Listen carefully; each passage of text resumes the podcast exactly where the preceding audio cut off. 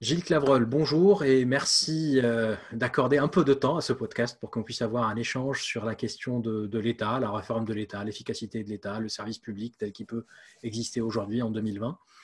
Euh, donc, euh, bonjour Bassem. Bonjour Gilles, donc je te présente rapidement. Après Sciences Po et l'ENA, tu as intégré le corps de la préfectorale qui t'a conduit à travailler dans plusieurs régions en France. on a souvent l'occasion de, de, prendre quelques exemples et de parler de différentes régions françaises que tu connais. Et puis par, par cette expérience, tu as acquis donc une certaine connaissance à la fois des mécaniques internes de l'État, et puis plus généralement de, du pays, de la France euh, et, des Français. Tu as aussi pu observer les rouages de la République au plus près du processus de décision publique, que ce soit au travers euh, de tes précédentes activités au ministère de l'Intérieur ou par le biais de tes précédentes activités aussi auprès du président Hollande et auprès du Premier ministre lorsque tu étais délégué interministériel à la lutte contre le racisme, l'antisémitisme. Et, euh, tu es aujourd'hui délégué général de, l'Aurore, un think tank républicain de gauche. Tu es un des membres fondateurs du Printemps républicain. Et puis par ailleurs, professionnellement, tu, euh, mènes des, missions de conseil dans, le secteur public. Voilà globalement euh, ce, dont je voulais qu'on parle pour, pour commencer. en fait, je me suis appuyé sur une interview que tu as donnée au site Atlantico dans lequel, dans cette interview, tu as développé, euh, dans cette interview et puis dans quelques autres textes que tu as pu écrire, une réflexion sur les rouages de l'État dans le contexte de, l'épidémie euh, que l'on vit actuellement, avec quelques propositions pour essayer d'améliorer le fonctionnement de la République dans ses premières lignes, les services publics en l'occurrence. Et puis ma première question, ce sera sur cette logique de l'efficacité. Alors depuis au moins deux décennies, euh, on parle régulièrement des efforts que doit faire ou que fait euh, l'État, les collectivités, que font les services publics en général pour améliorer leur efficacité. Alors, est-ce que pour toi, ce concept d'efficacité, qui est évidemment venu du, secteur privé, est-ce que c'est quelque chose qui, euh, qui, pour toi, peut s'appliquer dans une logique de service public? Alors euh, oui, d'abord oui, et, et, en le disant aussi franchement et nettement, j'espère lever un premier malentendu possible qui, euh, mais qui est très présent dans le débat public et depuis longtemps d'ailleurs, euh, d'une dialectique entre service public et, enfin une dialectique, pas une dialectique, une incompatibilité de principe entre service public et, euh, alors efficacité, efficience, performance, bon les termes changent, mais on voit bien l'idée, hein, c'est qui est un peu toujours la même. Je ne crois pas du tout à ça, sinon j'aurais été tout le temps un fonctionnaire malheureux parce que de la, de la réforme d'efficience, on a fait que ça depuis longtemps et à bien des égards, je pense qu'elle est utile, elle est nécessaire, elle est possible euh, et, elle produit des résultats dans un certain nombre de domaines qui ne sont pas contestables. J'en prends un parce que c'est le plus parlant, je pense, pour les, citoyens. Euh, c'est euh, toutes les dématérialisations de toutes ces procédures horriblement barbantes qui vont des impôts aux au titres, permis de conduire et autres, qui étaient toujours des démarches extrêmement fastidieuses, avec beaucoup de papier, beaucoup de temps d'attente au guichet, et qui sont quand même beaucoup, beaucoup, beaucoup simplifiées euh, grâce euh, au numérique, à la dématérialisation. Donc tout ça, ce sont des process qu'on peut optimiser, et en effet, ça ressemble beaucoup, enfin même c'est à peu près la même chose que ce qu'on peut trouver euh, dans une entreprise privée. Quand il y a une fonction de production, il y a une chaîne de production, il y a différentes étapes, on peut découper ça et on peut regarder à chaque étape, est-ce qu'on met euh, les, bons entrants, comme on dit, euh, c'est-à-dire est-ce qu'on met les processus techniques qu'il faut, est-ce qu'on a les compétences humaines qu'il faut, est-ce qu'on a les savoir-faire, et si on ne les a pas, comment on les acquiert, et est-ce qu'on a des indicateurs, des paramètres qui nous permettent de rendre compte de justement de mesurer notre efficacité, d'évaluer ce que nous faisons? tout ça, effectivement, ce n'était pas dans la culture de l'administration classique, on va dire, de l'administration administrante. Et ça y est entré peu à peu. Alors, tu disais une vingtaine d'années, je pense même qu'on peut, faire euh, euh, commencer la datation bien avant. En tout cas, euh, je l'ai toujours connu, moi, comme fonctionnaire, effectivement, donc ça fait sur une vingtaine d'années, mais cette idée qui, que, que l'outil État, disons, hein, peut être amélioré, optimisé, rendu plus performant, avec l'idée derrière, c'est ça en fait qui va compter beaucoup aussi dans la philosophie. L'idée derrière, c'est de rendre un meilleur service à l'usager euh, et pas nécessairement poursuivre les mêmes buts que le privé, euh, c'est-à-dire euh, faire, des faire du profit, servir des dividendes à un actionnaire. Donc là, évidemment, c'est hors, de, contexte en univers public. Ce qui néanmoins sera moins hors de contexte, c'est que ces process de rationalisation auront tout du long une finalité également budgétaire qui deviendra de plus en plus une finalité essentiellement, voire exclusivement budgétaire. Et c'est là où on a un premier glissement qui s'est opéré euh, dans le temps. C'est-à-dire que faire des économies, c'était considéré comme un moyen euh, pour servir d'autres fins de service public, c'est-à-dire pour redéployer des ressources sur de nouvelles politiques, sur nouveaux enjeux, etc. Et euh, lorsque l'État a un petit peu de mal, voire beaucoup de mal, euh, à, identifier où sont ses priorités, où sont ses missions, euh, euh, quel doit être exactement son périmètre, et eh ben, petit à petit, de manière insensible, ce qui était un raisonnement et une, politique sur les moyens est devenu la, finalité en quelque sorte de cette politique, faire des économies pour faire des économies, et donc réformer l'État pour réformer l'État. Et c'est là où je pense, j'ai le sentiment que la mécanique a pu, par moment, et dans certains domaines plus particulièrement que d'autres, s'emballer et où, euh, au lieu de cantonner euh, euh, la recherche d'optimisation de process là où elle avait du sens, c'est-à-dire, je le disais, dans des fonctions de production assez facilement quantifiables, on va dire, ou en tout cas dont les paramètres peuvent être facilement chiffrés, commensurés, etc. on, s'est mis à étendre le raisonnement, à l'universaliser en fait à toute la sphère publique et à toutes les activités, même les plus régaliennes ça a été par exemple le développement de la culture du chiffre euh, lorsque, le ministre de l'Intérieur s'appelait Nicolas Sarkozy, euh, et ça a, été, euh, tout, ça a été ô combien le cas dans le domaine de la santé. Alors, là, évidemment, c'est très très complexe, parce que quand on parle de la santé, c'est plein de choses à la fois. c'est la ville, c'est l'hôpital, etc. On s'est d'abord concentré sur sur l'hôpital avec cette idée qu'on était sur une dynamique de hausse des dépenses de santé qui était telle que c'était à terme totalement insoutenable. Logique qu'on va retrouver dans d'autres, dans d'autres domaines, par exemple les retraites. Mais pour s'en tenir, pour s'en tenir à l'hôpital, il est vrai qu'au tournant de, des années 90-2000, on avait une progression des dépenses de santé au global qui était de l'ordre de 6-7% par an. Euh, donc quelque chose comme, euh, il y avait une croissance encore relativement importante à cette époque-là, mais deux fois ou trois fois euh, la croissance du produit intérieur brut. Euh, donc, il est assez simple de comprendre que ce n'était pas soutenable, d'autant que euh, la corrélation entre cette augmentation des dépenses et l'amélioration de la qualité du service hospitalier offert n'était pas absolument évident. Donc, ce n'était pas tout à fait la première étape, disons milieu, fin des années 90, la première étape de la recherche de gains d'efficience à l'hôpital. Euh, en fait, beaucoup plus tôt, en plein tournant de la rigueur, en 1983, on avait déjà fait une réforme très importante, a été conduite par Pierre Bergovo d'ailleurs à l'époque, euh, qui était le passage du prix de journée au forfait global, c'est-à-dire qu'avant 1983, plus on faisait de journées d'hospitalisation, plus un hôpital voyait son budget augmenter, ce qui avait une conséquence inflationniste absolument archi évidente, euh, puisque les, concrètement, les, les médecins euh, étaient encouragés à faire rester les patients le plus longtemps possible. On a mis fin à ça et on, est, on est entré dans un système de, budget global. Donc, on négocie une dotation chaque année entre l'hôpital et ses autorités de tutelle. Et donc, c'est à partir du milieu de la fin des années 90 qu'on va opérer un changement, un nouveau changement de paradigme qui va aller dans le sens de la performance, de l'efficience et de la maîtrise budgétaire des dépenses, euh, mais qui va avoir des, en fait des conséquences et des insistances beaucoup plus lourdes.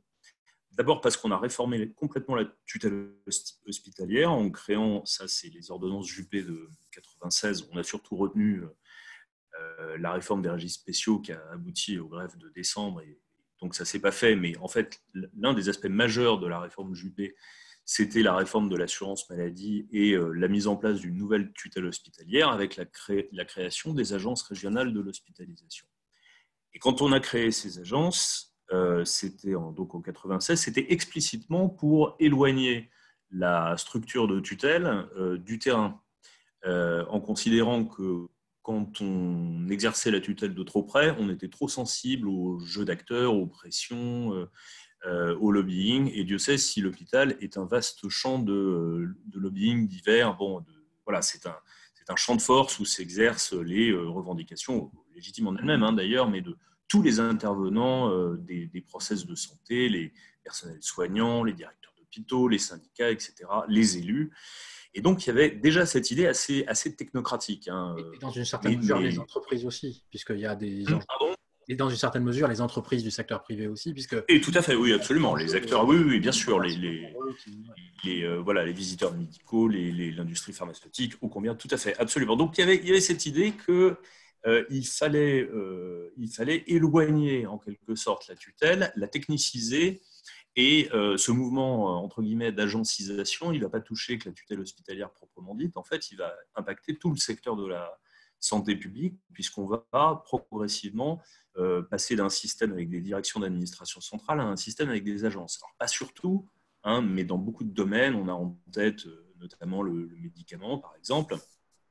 On va, on va voir cette logique se, se, généraliser. Et elle ne sera pas sans conséquence à terme sur la gouvernance d'ensemble et la capacité de pilotage politique de la santé, bien sûr, parce que à partir du moment où on confie à des entités autonomes, qui sont des structures expertes hein, plutôt qu'autre chose, euh, le soin de, piloter le système, que par ailleurs on, démembre et, on démultiplie les centres de, de responsabilité et de décision, euh, forcément pour le politique, il y a une perte de lisibilité une perte de contrôle. Ça, ce n'était pas l'objectif initial, mais ça a quand même été la conséquence euh, de ce processus d'agencisation.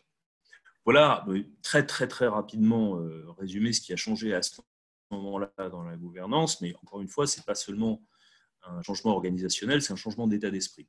Et on va retrouver en très amplifié ce changement d'état d'esprit avec la mise en place de la tarification à l'activité. Et donc, le, deuxième grand moment de changement du, mode de financement des hôpitaux. Alors, je ne vais pas rentrer dans le détail du détail de ce que c'est la tarification à l'activité, mais euh, en gros, ça dit euh, que pour euh, une catégorie particulière de séjour, c'est-à-dire un séjour, c'est un patient qui rentre à l'hôpital pour une durée déterminée, qui peut être quelques heures en ambulatoire et qui peut être plusieurs jours il y a toute une série d'inputs qui vont euh, être euh, qui vont entrer dans la prise en charge de ce patient, des inputs ressources humaines, c'est-à-dire du temps soignant, des inputs techniques, du médicament, des actes techniques, etc.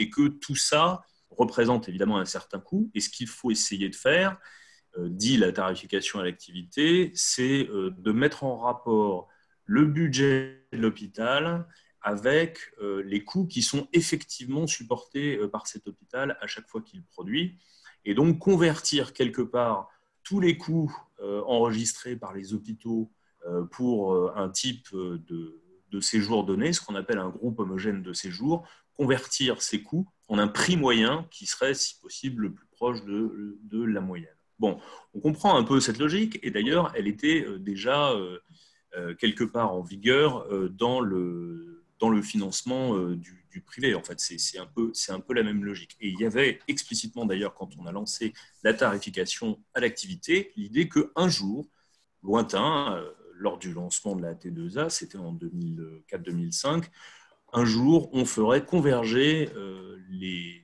les prix du privé et les prix du public. C'est-à-dire, basiquement, que pour un accouchement, que tu ailles, enfin, que tu ailles, que, ton épouse aille accoucher euh, dans le privé ou dans le, public, ce serait financé pareil parce qu'il n'y a pas de raison particulière que ce soit plus cher dans un cas que dans l'autre.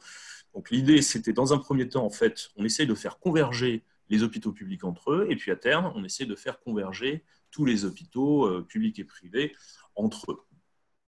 Donc, à quoi sont poussés les, soignants qui deviennent de fait des agents économiques? Ils sont, bah, poussés d'abord à optimiser leur process, par exemple, euh, euh, tel que la mécanique tarifaire est conçue, évidemment, il y a des, comment dire, des, aspects incitatifs et des aspects dissuasifs.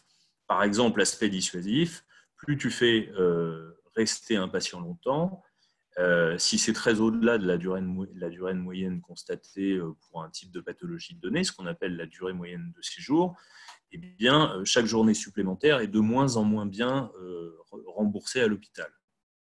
Ce qui fait que, par exemple, pour un accouchement, si, si tu gardes un accouchement normal par voie basse sans complications, si la durée moyenne de séjour standard, entre guillemets, c'est trois jours, eh bien, tu maximises en fait ton, ton, tarif et donc l'argent que tu reçois en gardant une parturiente trois jours. Au bout de quatre jours, tu as un peu moins qu'un tiers supplémentaire et au bout de cinq jours, encore un peu moins et à la fin, plus rien du tout et tu as même des pénalités si tu dures trop longtemps. Mm. Bon, voilà très, très somatiquement, euh, très somatiquement, sommairement, pardon, révélateur.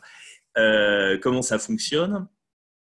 Euh, et donc, bien évidemment, tu es encouragé à diminuer tes coûts, mais aussi à faire plus de production. Et c'est là que ça commence à poser problème. Parce que si la logique, et elle a été annoncée comme telle aux soignants, c'est faites de la production, faites de l'acte, faites euh, du séjour, euh, forcément, il y a une tendance inflationniste. C'est absolument logique. Et c'est bien ce qui a été demandé aux, patients, alors aux, professionnels de santé, pardon. Euh, c'est de, faire du séjour. Alors certes à moindre coût, mais quand même de produire, produire et produire encore davantage. Euh, ça peut marcher dans une économie ouverte, puisque par définition, il n'y a pas de plafond. Plus tu produis, plus il y a des richesses produites. Hmm. Sauf que en univers public et, en matière hospitalière, il y a un plafond. C'est quoi? Bah, C'est l'autorisation budgétaire annuelle votée par le Parlement, ce qu'on appelle l'ONDAM hospitalier. Et cet ONDAM, il est voté par les députés avec un taux prévisionnel d'évolution. Euh, on dit, euh, c'est donc une, alors là, pour le coup une décision politique, on dit euh, l'enveloppe globale des hôpitaux va progresser de 2,5% l'an prochain. Bon, alors un objectif volontariste qui, dans les premières années de la T2A, n'a pas du tout été respecté, c'est-à-dire que chaque année, il y avait des dépassements, donc on voyait bien l'effet inflationniste se produire, il n'y avait pas de régulation, mais qui progressivement euh, a été, euh, l'objectif a été de plus en plus sévère et surtout de mieux en mieux respecté. Pourquoi? Ben, Tout simplement parce qu'on fait de la régulation tarifaire a posteriori. Mmh. C'est-à-dire que euh, si on rembourse, je dis n'importe quoi, si on rembourse les accouchements à 100 et qu'il y a trop d'accouchements, et eh ben, l'année suivante, on va rembourser les accouchements à 98, mmh. puis à 96 et ainsi de suite. Pourquoi? Ben, Tout simplement pour que euh, les actes en expansion rentrent dans l'enveloppe. Donc tu as plus de volume, euh, mais tu as moins de valeur, et donc ça reste dans une enveloppe fermée. Voilà. Alors, qu'est-ce que, qu'est-ce que ça veut dire concrètement? Ben, Ça veut dire que tu ne peux, toi, au niveau macro, euh, micro, au niveau d'un producteur de soins, tu ne peux maximiser ton intérêt qu'en faisant le plus de volume possible, et tu ne peux le faire qu'au détriment de tes, de tes homologues qui deviennent des concurrents. Mm. C'est pour ça que cette logique de concurrence qui, est qui peut être vertueuse en économie privée devient particulièrement vicieuse en économie publique fermée. J'insiste sur ce point, c'est essentiel, puisqu'il pousse nécessairement à ce que les gains des autres, des uns, soient les pertes des autres. Mm. Et d'une part, et d'autre part, ça tombe sous le sens quand on, quand je, on le dit de manière euh, littéraire, mais ça n'apparaissait pas comme tel du tout, du tout aux décideurs au moment où ça s'est fait. Euh, tu n'es pas, quand tu es dans une structure hospitalière, tu n'es pas maître de la plupart des coûts qui pèsent sur ton activité. Typiquement, quand tu es dans un hôpital moderne monobloc où il y a très très peu de distance entre les différents services, les, euh, chambres des patients, les blocs, etc., les coûts sont, sont réduits, les coûts de déplacement, les pertes de temps, etc., et tu n'y es pour rien. Et à l'inverse, quand tu es dans un vieil hôpital euh, traditionnel avec des pavillons, euh, comme on en faisait à la fin du 19e siècle, tu as des coûts de transfert qui sont euh, considérables, ça consomme du personnel, ça prend du temps, etc.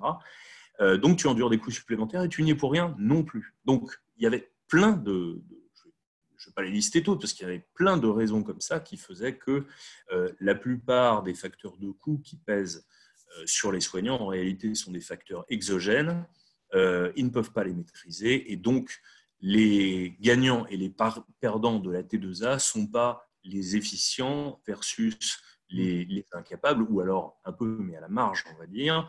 Euh, c'est le cas quand, par exemple, tu as des hôpitaux en, sous-activité, ça, effectivement, ça existe, ou des services qui sont mal tenus, mais euh, c'est loin de représenter la totalité des effets gagnants et perdants engendrés par la tarification à l'activité. Et donc, comme je le disais, par le mécanisme que j'ai décrit, la toise budgétaire n'a cessé d'être de plus en plus bas, de plus en plus bas et de plus en plus bas. On est arrivé à partir de 2010 à une situation euh, complètement inédite euh, dans la sphère publique, c'est-à-dire un budget voté par le Parlement qui est respecté et mieux, qui est sous-exécuté. Ça fait dix ans que les budgets hospitaliers, donc l'ONDAM hospitalier, hein, est, sous-exécuté. Je crois qu'il n'y a pas d'équivalent partout ailleurs dans la sphère publique d'une telle situation. Ça prouve quoi?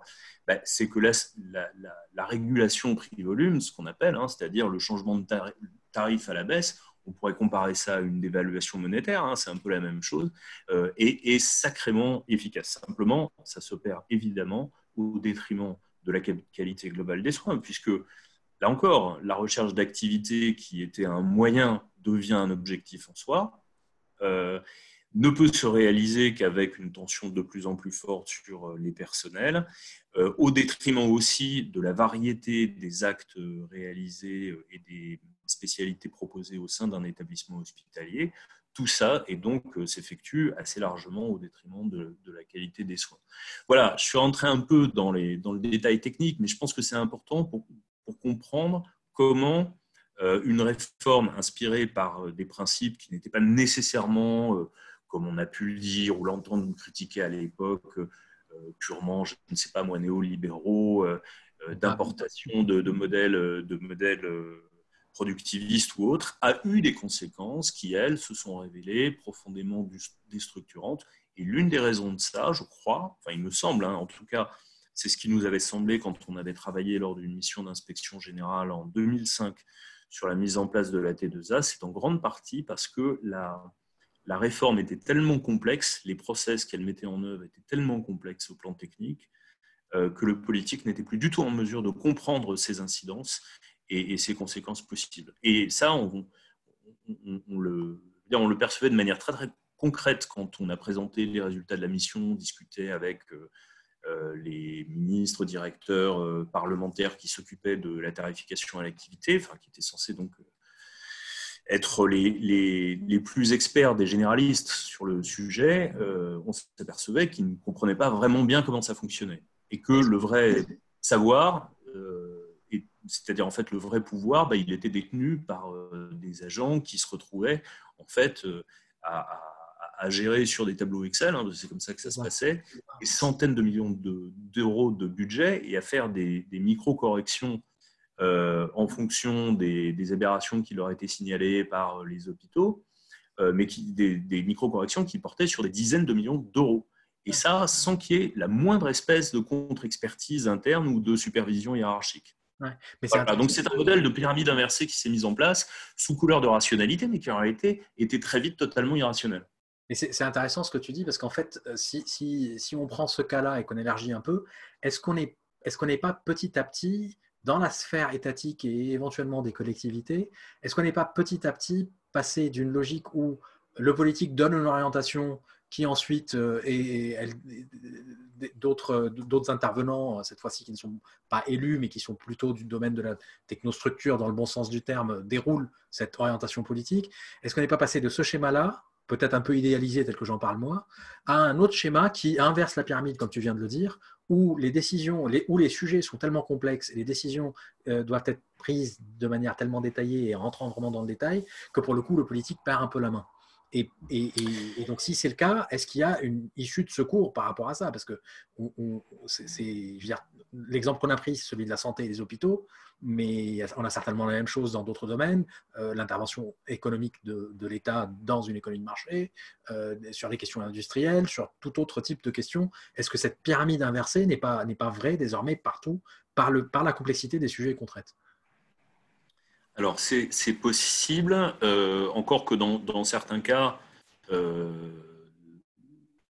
la, dimension technique soit beaucoup, beaucoup moins présente. Dans mon métier de base à moi, euh, de l'administration préfectorale, on ne peut pas dire que ce soit la dimension technique qui prédomine, même si, alors je, je modère un petit peu, mais les affaires de sécurité, de, gestion de, enfin de la sécurité publique au quotidien plutôt, n'était pas dans le cœur du métier préfectoral. Euh, ça peut paraître bizarre ce que je dis, mais c'est une réalité pendant longtemps. C'était considéré comme une matière un peu subalterne, pas vraiment noble.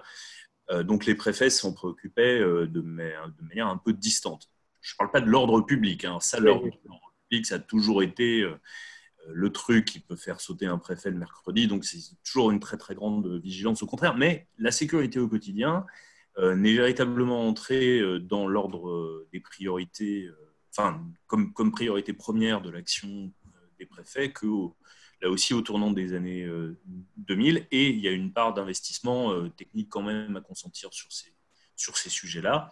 Enfin, rien de comparable avec ce qu'on trouve, la complexité scientifique, technique, etc., qu'on trouve en matière de production de soins. Donc, c'est pas, à mon avis, c'est pas la complexité technique qui est euh, la seule responsable. En revanche, ce qui est certain, et avec la T2A, ça s'est vérifié, et dans, le monde hospitalier, ça s'est vérifié, plus c'est compliqué, plus on a des phénomènes de pyramide inversée, plus la, décision et l'action échappent aux politiques, et plus les politiques sont tentés euh, de créer des... Ben, je, je là encore la métaphore médicale, des, des circulations extracorporelles, en fait, pour aller chercher eux-mêmes directement l'information. C'est normal d'ailleurs, c'est tout à fait humain, c'est ce, que font, euh, ce que font tous les chefs quand ils sont confrontés, euh, et j'imagine que dans le privé c'est pareil, il y a une situation de crise, de, de, de, de, tension, de difficulté. Ils vont chercher, ils sautent les échelons hiérarchiques, ils vont chercher euh, eux-mêmes l'information sur le terrain et éventuellement pilotent en direct un certain nombre d'opérations qui sont théoriquement pas de leur niveau, mais ils se disent, bon, si je le fais pas moi-même, ça va pas marcher. Euh, et ça, cette phrase-là, euh, je l'ai entendu dire tellement de fois euh, par tellement de, dirigeants euh, au plus haut niveau de l'État que ce n'est pas juste des tempéraments individuels qui s'expriment dans des situations un peu tendues, c'est un mouvement plus profond que ça qui s'est opéré et qui, en fait, traduit une recentralisation rampante de la décision publique, c'est-à-dire qu'à mesure que le réel échappe et que, en effet, que ce soit le fait de la complexité, euh, que ce soit euh, l'opacité bureaucratique qui, fait écran entre le terrain et, les centres de décision stratégiques, quelles qu'en soient les raisons, en tout cas, la, conséquence, c'est que en, mettant en place des circulations extracorporelles qui euh, court-circuitent les hiérarchies intermédiaires, eh bien, euh, on, recrée de la centralisation, on, fait revenir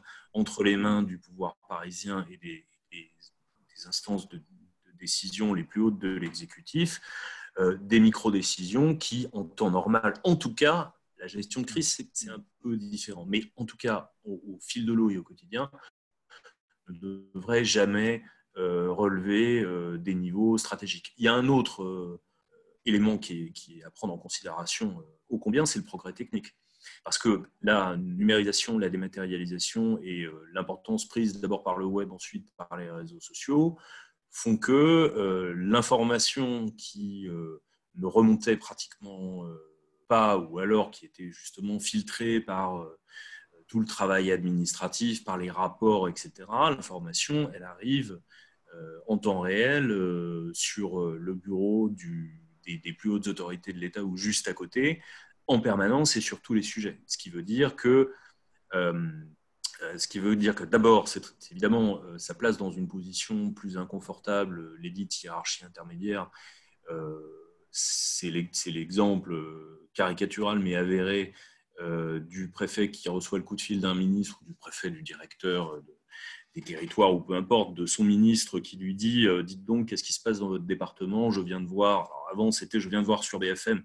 Maintenant, c'est plutôt je viens, de, je viens de voir sur Twitter. Bon, qu'il se passe tel truc, euh, vous pouvez me renseigner. Évidemment, deux fois sur trois, le préfet n'est pas encore au courant d'un truc que, que, qui est déjà porté à la connaissance du ministre. C'est embêtant parce que c'est embêtant pour l'individu, mais enfin, c'est surtout un facteur de délégitimation et de dessaisissement euh, de tous les opérateurs de terrain, des hiérarchies intermédiaires. Et ça, on le ressent assez fortement sous, le timbre de euh, malaise dans la fonction publique. C'est ça, en fait, hein, qui est exprimé. C'est-à-dire, à quoi je sers si je n'ai pas ce rôle d'intermédiation entre le bas et le haut? Et donc, d'autre part, l'autre phénomène, bah, c'est un phénomène de, là encore, hein, de recentralisation et donc d'hyperconcentration de la prise de décision dont on sait bien pour le coup que au, global et en temps normal, c'est-à-dire hors période de crise, elle est, euh, elle est forcément préjudiciable. J'ajoute qu'elle est même un peu préjudiciable aussi en temps de crise parce que c'est pas forcément bon euh, quand on doit en plus gérer un peu les choses dans la durée et la complexité avec euh, des moyens qui sont forcément contingentés. C'est pas forcément une bonne chose non plus que tout remonte systématiquement au plus haut au plus haut niveau de décision et voire à, à la décision d'un seul. Et, justement, en termes de. Alors, on, se rappelle qu'à l'époque de. À l'époque du président Hollande, il avait euh, fait une annonce assez importante qui était plutôt séduisante, euh, ce fameux choc de simplification. Alors, je suis incapable de dire si ça a vraiment pris, si ça a pris un peu et puis après ça s'est résorbé, si ça a pris et que ça existe encore et qu'il y a toujours un certain nombre de domaines où, où, on en voit les, bénéfices. Mais si pour toi, il, y avait un domaine important, si demain on te donne, euh, on te donne la télécommande et c'est toi qui, euh, c'est décides, s'il y a un domaine où on peut simplifier les choses pour faire en sorte que le citoyen se rende compte de, la valeur et de l'utilité euh, de ce bien commun qui est produit par des services publics. Pour toi, s'il y a un domaine on peut simplifier les choses, est-ce que tu, est-ce que tu penses qu'il est-ce existe ce domaine ou est-ce que c'est, nécessairement quelque chose dans l'ensemble qui, qui prendra du temps et qui aboutira à quelque chose de bien, mais dans tous les domaines d'intervention? En fait, il y, a, plusieurs, y a plusieurs niveaux de réponse possibles. Je, serai enclin, euh, bah, comme tout le monde, justement, de, répondre d'abord par la technique, dire par exemple qu'en matière de, pilotage euh, de l'organisation sanitaire, on est arrivé à un tel niveau de complexité, de bureaucratie, euh, bon, les, agences régionales de santé, c'est 8500 agents, c'est quasiment la moitié euh, du poids des préfectures en termes de personnel. Peut-être un peu beaucoup quand même. Bon, D'autant que c'est un des rares domaines où le plafond d'emploi n'est pas saturé. Ça veut dire que ça, dans, l'administration publique, c'est très rare aussi quand euh, euh, tu as une enveloppe de, moyens de personnel et que tu la combles même pas. il ne doit pas y avoir beaucoup d'exemples de, ce genre. Mais il ne s'agit pas non plus pour moi de, taper par par commodité et encore moins par corporatisme sur les ARS au motif que c'est un système différent du système préfectoral. Ce n'est pas, pas du tout le, sujet, mais je crois qu'il y, a un problème de gouvernance, il y a un problème de culture aussi. La culture de la gestion de crise, ce n'est pas tout à fait la même chose que l'exercice de la tutelle euh, budgétaire et, autres. Euh, donc je, pense que là, il y a quelque chose à faire, y compris et surtout d'ailleurs au niveau central, parce que ça, ça commence à se dire, le ministère de la Santé est un ministère structurellement faible face à euh, un milieu professionnel qui, lui, est composé d'acteurs très forts, commencé bien sûr par les médecins. Euh, donc, c'est un ministère qui a un vrai problème de positionnement, de légitimité, pas d'expertise des individus, ça y en a, hein, c'est pas le problème. Mais, et, je pense que, bon, notamment le, paysage euh, institutionnel du ministère de la Santé est certainement quelque chose à revoir. Mais bon, là, voilà, j'ai répondu euh, sur, euh, sur les structures. J'aurais pu parler également de la tarification à l'activité, bon, sur laquelle déjà, hein, le, là, le, gouvernement, depuis deux ans, est, sensiblement revenu, mais pour, la, pour en freiner la progression, pas pour la, remettre en cause, je pense qu'on devrait revenir vers des systèmes d'allocation budgétaire plus simples, plus lisibles, plus politiques d'une certaine façon, c'est-à-dire euh, on passe un contrat entre euh, d'un côté la tutelle, c'est-à-dire l'État plus l'assurance maladie, de l'autre euh, l'hôpital, et avec une beaucoup plus grande liberté de manœuvre laissée, ce qui est en principe dans les textes d'ailleurs, hein, l'autonomie des, établissements de santé, euh, que, que, que, ce n'est le cas à l'heure actuelle. Et on, évite le micromanagement, les décisions euh, prises de façon très, très, très microscopique que j'ai vécu moi quand je suis passé à l'assistance publique hôpitaux de Paris. Autant il n'y avait aucune, jamais aucune discussion sur la stratégie globale avec le ministère de la Santé. Ça peut paraître fou, mais c'est, c'est le cas. Euh, autant il n'y avait pas de contrôle, pour ainsi dire, sur les quelques 6 milliards d'euros de budget à l'époque. Euh, autant il y avait un pointillisme et un formalisme pour euh, accorder ou refuser euh, l'attribution d'un poste, voire d'un demi-poste de secrétaire à tel chef de service dans tel établissement, ça, on pouvait y passer une demi-heure, trois quarts d'heure, tout le temps qu'il faudrait. Donc on était vraiment dans le, la bureaucratie tatillonne et absolument pas de, de, de discussion stratégique, parce qu'en fait, ça se passait ailleurs. La discussion stratégique, elle était quelque part entre les cabinets ministériels, les grands médecins, bref. Euh, c'est une gouvernance beaucoup plus diffuse et beaucoup plus opaque en plus que ce que les, organigrammes officiels euh, euh, ne, ne, tentent à, instaurer. Donc, réforme de la gouvernance certainement, des modalités d'allocation budgétaire certainement aussi, développer une culture de, de, la gestion de crise parce que ça, c'est quelque chose qui, qui, se, qui se perd au sein de l'État véritablement. Pas complètement, hein, on l'a vu, on a quand même réussi à faire monter en puissance un certain nombre de dispositifs, à augmenter considérablement euh, la, la, capacité d'accueil en réa. Bon, ça, je veux dire, c'est quand même, ça montre une sacrée faculté d'adaptation.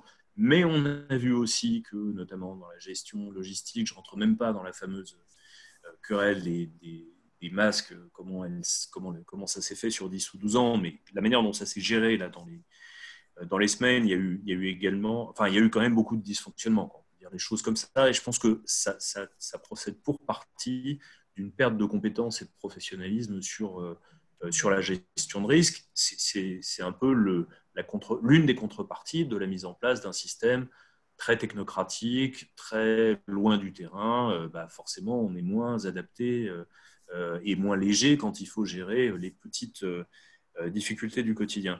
Je termine ma réponse par ta remarque sur ce qui était en effet une intention très forte de François Hollande, qui était de lutter contre la prolifération normative, euh, qui est l'un des autres aspects de, tous ces mouvements de technicisation, de développement, de prolifération des états-majors, c'est que les états-majors, au bout d'un moment, ils produisent des normes, parce qu'il euh, bah, faut bien justifier de son activité. Alors, il y en a, il ne faut pas les jeter toutes, évidemment, certaines sont très utiles, euh, mais euh, n'empêche qu'au bout d'un moment, on sait que ça entrave beaucoup l'action. Si on se place par exemple sur un autre champ de politique publique très important, le logement social, on a vu que euh, la loi Allure s'est traduite par, dans les faits par des résultats qui étaient exactement à l'inverse de l'objectif recherché, qui était d'augmenter la production de logements en général et la production de logements sociaux en particulier. Simplement, on a posé tellement de règles, tellement de contraintes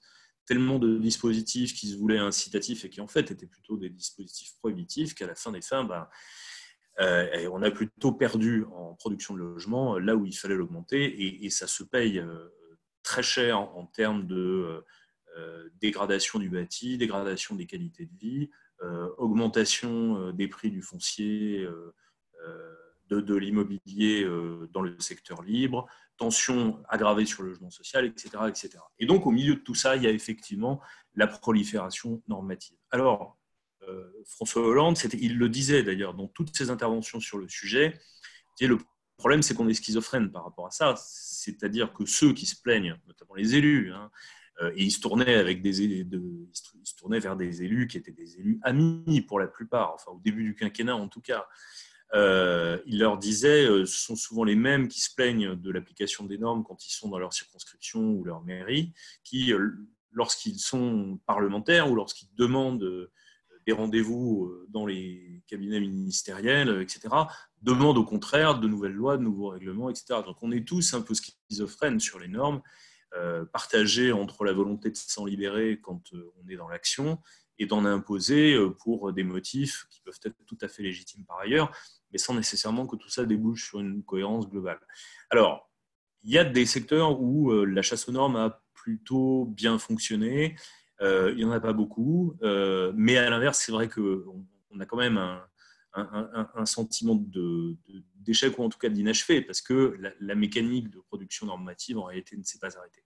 Et je crois qu'elle ne peut pas s'arrêter si on si on si on s'intéresse pas à la source, en fait. C'est-à-dire que la production normative, d'abord, il y a une demande politique et sociale derrière, en matière environnementale, par exemple. Donc, ce sont, euh, des, euh, euh, ce sont des parlementaires, ce sont des groupes de pression, ce sont des associations qui demandent des nouvelles normes tous les jours, sur tous les sujets. Ben, et, on risque d'en avoir beaucoup et, et, de nouvelles en matière de sécurité sanitaire. Ça, me paraît, ça me paraît à peu près évident. Euh, donc voilà, il y, a cette pression-là qu'on ne sait pas réguler politiquement et elle ne peut pas l'être autrement. Et par ailleurs, euh, il y a un effet bureaucratie euh, un peu autonome, un peu autogénéré, qui est que les états-majors ont tendance à fabriquer de la norme parce que c'est ce qu'ils savent le mieux faire.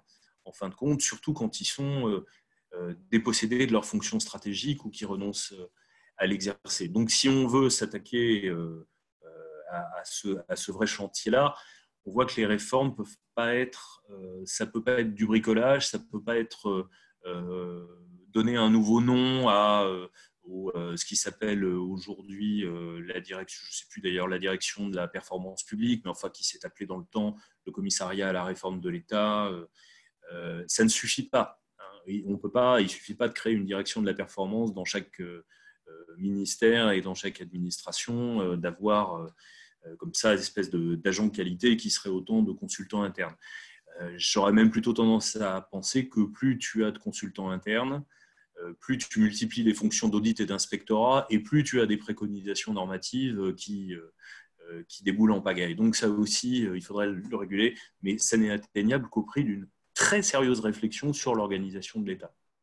Cette réflexion-là, elle est, pour ainsi dire, pas entamée. Quoi. Et alors justement, tu, je crois que tu es en train de travailler sur un petit livre qui traite de l'État et qui permet un peu peut-être de, débaucher quelques pistes, ou ça sera pour un prochain? Oui, oui, non, non, c'est tout à fait l'objectif. Euh, oui, alors débaucher quelques pistes et, en, prenant cette méthode remontante que j'ai un peu décrite, euh, qui commence donc par regarder de façon très pragmatique euh, ce qui s'est passé au cours des 20, 30, 40 dernières années en termes de progression de la dépense publique.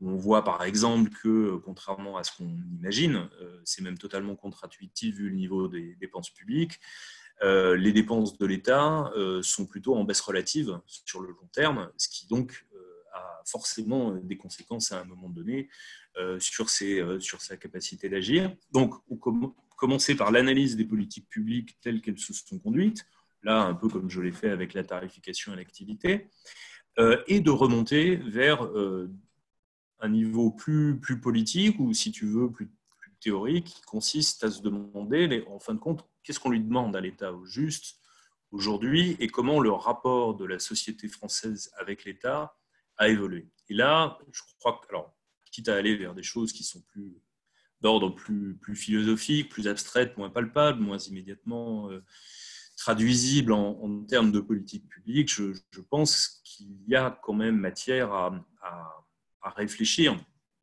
au fait que l'État s'est considérablement affaibli, qui s'est pas seulement affaibli dans ses structures et dans ses modes d'agir, mais il s'est d'abord affaibli dans les têtes.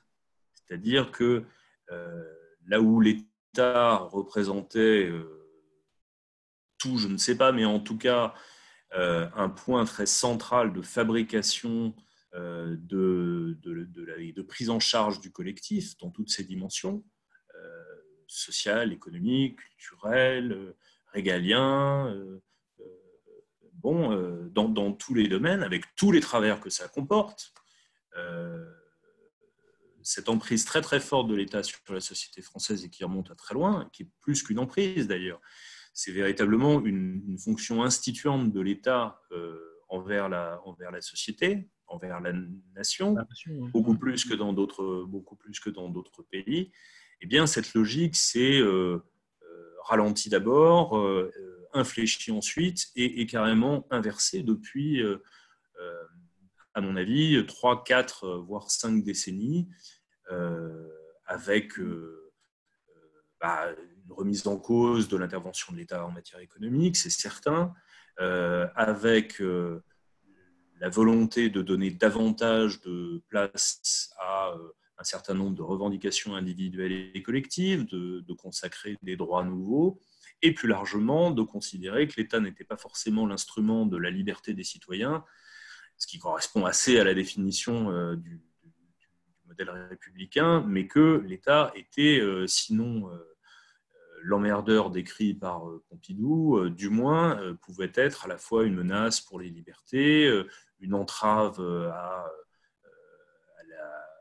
l'exercice, à l'entrepreneuriat, etc. Enfin qu'en tout cas, euh, il y avait lieu de, faire diminuer l'État et de le destituer de sa fonction d'opérateur symbolique de la nation, pour dire les choses de manière un petit peu lapidaire, il faudrait développer évidemment, mais l'idée, l'idée que j'essaye de, sur lesquelles justement j'essaye de, travailler et que j'essaie de développer, c'est que au fond, toutes ces micro-décisions, tous ces changements techniques, tous ces changements d'organisation, quelque part, ils ont une source euh, qui, est, euh, qui, se trouve là, qui se trouve très en amont, et qui est euh,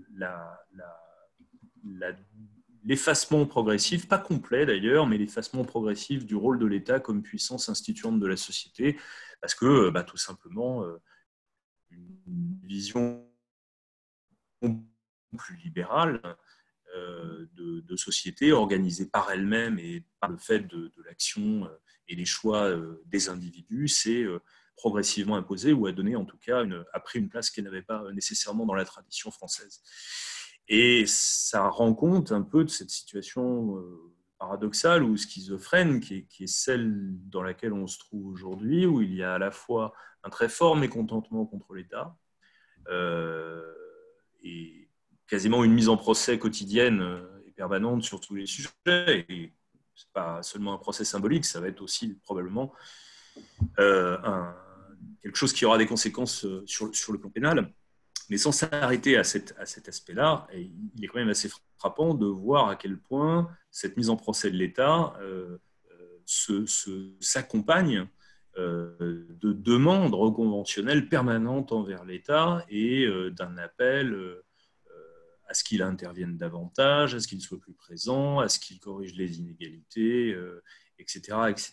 Donc cette skise, parce que c'en est une, euh, est là, là, aussi une des contradictions dont normalement que normalement le politique devrait prendre en charge, traiter, la résoudre, je ne sais pas, c'est peut-être pas à portée de main, mais au minimum qu'on puisse la rendre explicite et, et, euh, et poser un certain nombre de choix sur le rôle, sur la place de l'État, sur la manière dont les affaires publiques sont conduites, y compris d'ailleurs sur un sujet qui, moi, me tient à cœur, même s'il est un peu pas tellement dans, dans le champ en ce moment de sans doute des préoccupations premières des Français, c'est la décentralisation. C'est-à-dire que, euh, et encore, je dis qu'il n'est pas vraiment dans, dans, dans, le, dans le champ, euh, je n'en suis pas si sûr que ça, parce que la crise a aussi pas mal montré que les maires se saisissaient un peu justement de, de cette fonction non seulement euh, d'opérateurs logistiques, mais aussi d'opérateurs symboliques, c'est-à-dire d'incarnation euh, de ce que c'est le, collectif. Euh, voilà, donc on s'est tourné vers les maires beaucoup parce que bah, simplement, c'est eux qui sont à portée baffe et c'est eux qui aussi ont été en capacité de répondre là où l'État ne, répondait pas toujours. Certains en ont un peu profité pour faire de la politique aussi, hein, sur, sur ce registre-là, droite ou gauche, c'est une bonne guerre. mais au-delà de ça, il y a un truc plus profond hein, qui s'est joué et qui s'est passé là. Il y a aussi euh, le, constat que, là encore, hein, le modèle hyper centraliste euh, ne fonctionne pas.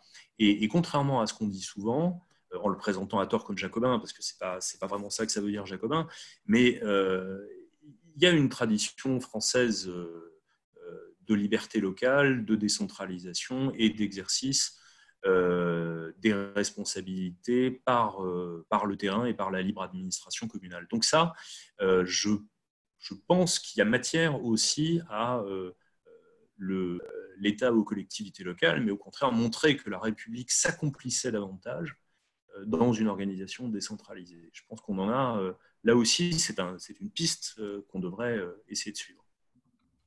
Eh bien, écoute, Gilles, merci beaucoup. merci à toi. Euh, cette dernière partie de notre échange nous incitera, je pense, euh, à aller euh, jeter un œil sur le livre dès qu'il sort. Donc, on aura l'occasion peut-être d'en reparler à ce moment-là. Et eh bien, écoute, merci beaucoup. Bonne soirée et puis à très bientôt. Avec plaisir. À bientôt.